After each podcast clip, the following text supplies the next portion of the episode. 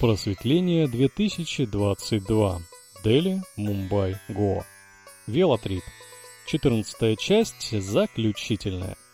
Утро в Дели, а ночевать я буду уже в Москве, дома. Ну, если, конечно, ничего не случится. Когда я записываю этот подкаст, Air India до сих пор не возобновила рейсы в Россию из-за своей страховой компании. Но на тот момент все было в порядке. Иду на завтрак, меня приветствует девушка в форме. Все встречные здороваются. Ну, христиане. Пью кофе. О, блин, это не кофе, это масала-чай. Какая-то здесь эта гадость. Пью воду, после вчерашнего сушняк все же есть. На завтрак употребляю омлет и фрукты. Вообще, завтрак качественный. Сдаю номер, даже ничего не проверяют. А вдруг я спер Библию? Иду короткой дорогой к храму, может быть, принца встречу, но нет. Сотрудница говорит, что он будет после обеда. Что ж, поеду в аэропорт. В лавке около храма встречаю вчерашнего друга принца, с которым мы катались на мотоцикле и ели мясо. Чуть поговорили, чувствует он себя отлично. До метро я дохожу за пять минут по улице с бездомными индусами. Так, надо где-то взять еще сувениров. Через дорогу вижу огромный магазин. Минут за пять перехожу оживленную трассу и набираю всяких бесполезных, но приятных вещей из Индии. Недешево, но надо что-то привезти друзьям и знакомым.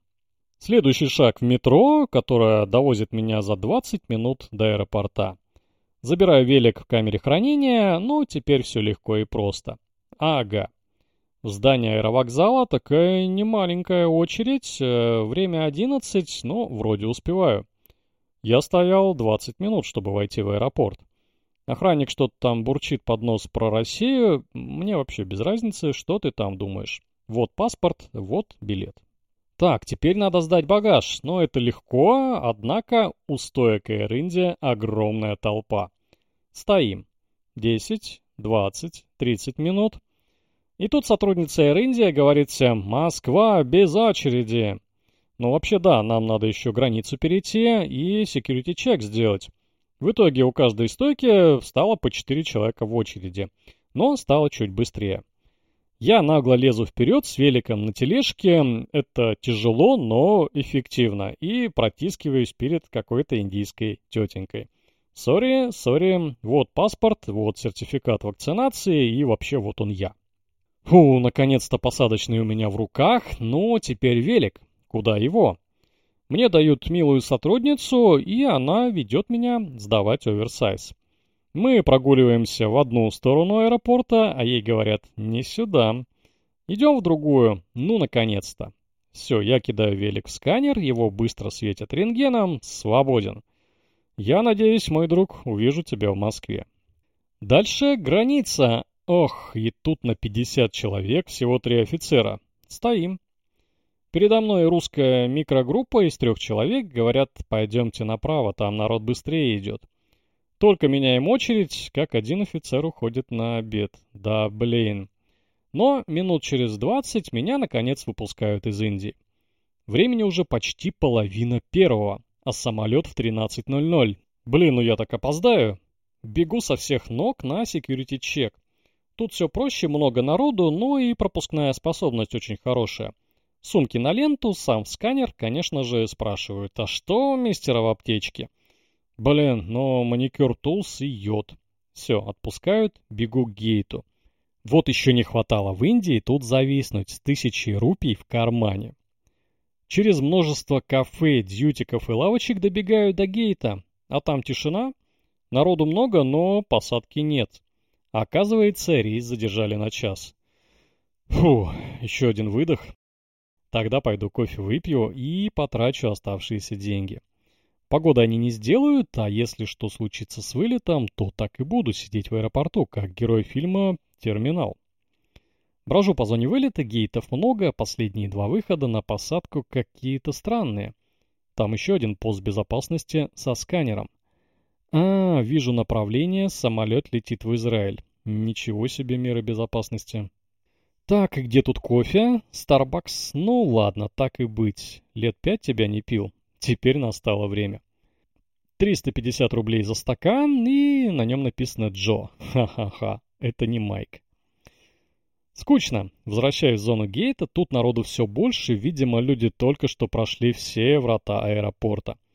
Самолет тот самый Dreamliner стоит за окном и уже грузят наш багаж. Отлично.